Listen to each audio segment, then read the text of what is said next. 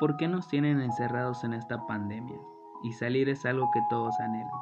Quisiera terminar este sufrimiento, pero todos estamos en confinamiento.